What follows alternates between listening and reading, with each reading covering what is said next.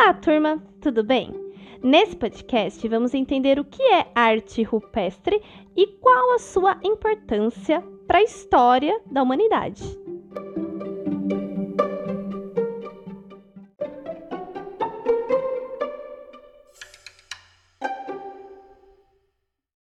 Vamos lá! Agora que já sabemos qual é o trabalho do arqueólogo, vamos entender um pouquinho sobre a arte rupestre. Vamos entender sobre essa pintura como um documento histórico. Como eu já disse para vocês, algumas sociedades, principalmente as mais antigas, como por exemplo a pré-histórica, elas não tinham elas não sabiam escrever, elas não tinham a necessidade de inventar uma escrita. Então, elas tinham outras formas de documentar, de contar, outras formas de registro.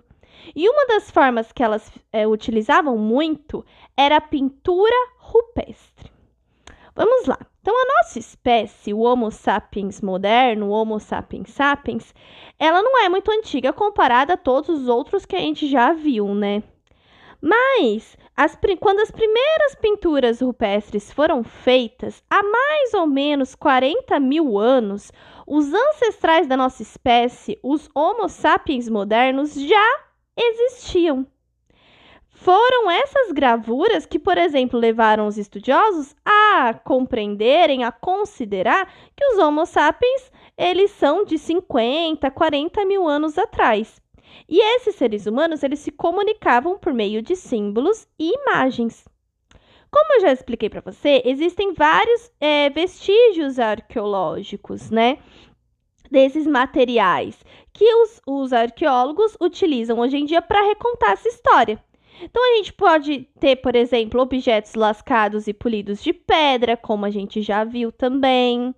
Os sambaquis, que eram ossos, dentes e restos alimentares dos, dos homens pré-históricos. As cerâmicas, que às vezes eles faziam em argila, como a gente também viu já. E a arte rupestre, que eram essas pinturas e gravuras nessas rochas, nessas pedras.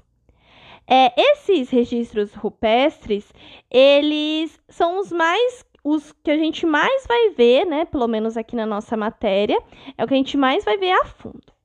Quero que vocês olhem a primeira a figura lá da página 38. Eu quero salientar aqui para vocês, explicar que aqui não é uma arte rupestre, tá bom? Isso daqui não foi desenhado em uma caverna por um homem pré-histórico. Isso daqui é uma ilustração de uma caverna pré-histórica. O que seria isso? Os estudiosos, arqueólogos e historiadores estudaram muito a respeito desse período e eles resolveram então fazer um desenho, é, fazer uma ilustração que mostrava como talvez fosse a vida desses povos. Então aqui é uma suposição. Como que eles chegaram a isso? De acordo com tudo que eles estudaram. Então, provavelmente era assim que os homens pré-históricos se comportavam. E, por exemplo, talvez fossem assim que eles faziam as suas pinturas. Então, isso daqui não é uma fonte real, não é uma fonte primária, como a gente chama, né? Isso daqui não é como estava pintado lá na, na, caverna, tá? Foram as pessoas atualmente que fizeram, ok? Mas eu tenho foto para mostrar para vocês como eram as pinturas rupestres. São as, as imagens da página 39 e da página 40. Olhem bem, esses desenhos eles podiam ser bem difíceis de compreender. Vamos analisá-los um pouco. A gente tem então essas duas detalhes, essas pinturas rupestres em rochas no Parque Nacional da Serra da Capivara, no Piauí. E depois, na página 40, a gente tem uma pintura da Gruta Laus Calques, na França. Vamos ver a primeira do Brasil aqui, no Piauí. A gente tem, se vocês podem notar, que sempre vai ter muito representado homenzinhos, provavelmente. Aqui, gente, o que acontece? A gente não sabe exatamente por que, que eles faziam essas pinturas, a gente não sabe exatamente o que eles representavam, porque são pinturas. Então a gente tem suposições, hipóteses, né? Então, provavelmente eles sempre representavam animais e os homenzinhos muitas vezes podiam ser eles, né? A comunidade deles. Muitas vezes eles representavam cenas de caça. Isso acontecia muito, era muito comum eles representarem essas cenas. Agora eu pergunto para vocês, por que será que eles faziam essas representações? Por qual motivo? Como eu disse, a gente não sabe exatamente. Muitos acreditam que talvez eles tenham feito essas representações para demarcar o local, para falar tipo estivemos aqui, para outra sociedade. Só que talvez não tenha o intuito de ser eu vou fazer um desenho para a para as pessoas depois de mim para o futuro saber. Não ia ter essa ideia, porque eles não tinham um cérebro desenvolvido a esse ponto de imaginar que teria um futuro, que teria outras pessoas. Isso não iria ocorrer. Hoje em dia, muitas pessoas escrevem textos para o futuro. Vocês mesmos escreveram a carta para o futuro. Naquela época, eles não tinham esse pensamento, então provavelmente não era com essa finalidade, com essa função que eles desenhavam. Muito provavelmente eles faziam isso mesmo para demarcar território. Então, assim, olha, para o outro povo pré-histórico, teve gente aqui, estivemos aqui. Ou às vezes eles podiam desenhar para marcar os diferentes tipos de animais que eles encontraram. Talvez ele encontrou um animal diferente, ele quis desenhar. Então, o motivo exato, exato a gente não sabe, mas a gente tem essas suposições, tá bom? E aí vai da criatividade, vai do que a gente pensa, né, na verdade, vai dos estudos, né? E eles sempre então iam retratar isso. Outra questão. Essas, essas pinturas, muitas vezes, elas iam estar sempre nas paredes ou tetos das grutas, os abrigos que eles faziam de pedras e também costões de pedras, né? E essas marcas ou sinalizações, elas muitas vezes elas faziam ter, é, referência ao território. Então, tipo, a paisagem, muitas vezes eles desenhavam a paisagem, eles desenhavam as práticas, a caça, a coleta de frutos, a pesca dos animais, também faziam isso, e como eles agiam. Então, às vezes eles desenhavam um ritual, às vezes ele desenhava como era o dia a dia. Isso variava muito, tá? De povo para povo. É, essas pinturas e como que eles pintavam naquela época? Não tinha tinta, né? O que, que eles faziam? Isso vai variar muito também. É, eles podiam utilizar objetos carbonizados, tipo carvão, que eles podiam usar.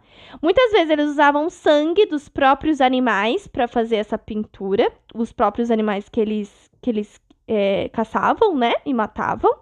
Também podia é, utilizar alguns vegetais, algumas flores, alguns frutos que tivesse alguma tinta que ele podia diluir em água, que tivesse algum pigmento, sabe, que ele podia usar. Argila eles também poderiam fazer com esse intuito e alguns outros minerais, é, algumas outras, alguns resquícios de alguma pedra que, que tenha um pigmento, que tenha uma corzinha que eles podiam usar. Então, principalmente que eles vão usar coisas da natureza, certo? Que eles encontram por aí e o sangue dos animais. Então, era o que eles mais utilizavam para fazer essas pinturas, que é conhecida como a arte rupestre.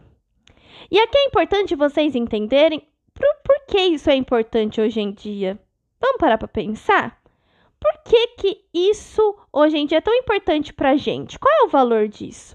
É um valor muito grande, porque é através dessas pinturas rupestres que a gente consegue interpretar a história dos nossos antepassados e principalmente interpretar a história das pessoas que não tinham escrita. É muito por conta dessas pinturas que a gente entende como era o cotidiano deles. É por conta dessas pinturas que, por exemplo, as pessoas conseguiram fazer aquela ilustração da página 38. Sem essas pinturas, talvez a gente não soubesse nada sobre os povos pré-históricos. Ainda mais sem os outros artefatos, menos ainda. Então, isso foi muito importante para que a gente hoje em dia tenha esse conhecimento. Agora, vou deixar uma perguntinha para vocês pensarem. Vocês conseguem associar essas pinturas nas cavernas a algum tipo de arte que a gente tem hoje em dia? Vou dar uma dica. Pensem aí. Que arte que a gente tem hoje em dia na nossa sociedade atualmente, que é feita em paredes, que quer retratar algum cotidiano, alguma mensagem social? Será? Será que existe hoje em dia esse tipo de coisa que é feito nas paredes que a gente pode associar e relacionar com a arte pré-histórica? Eu acho que tem, hein? Fica essa dica para vocês. Espero que vocês tenham gostado e até mais!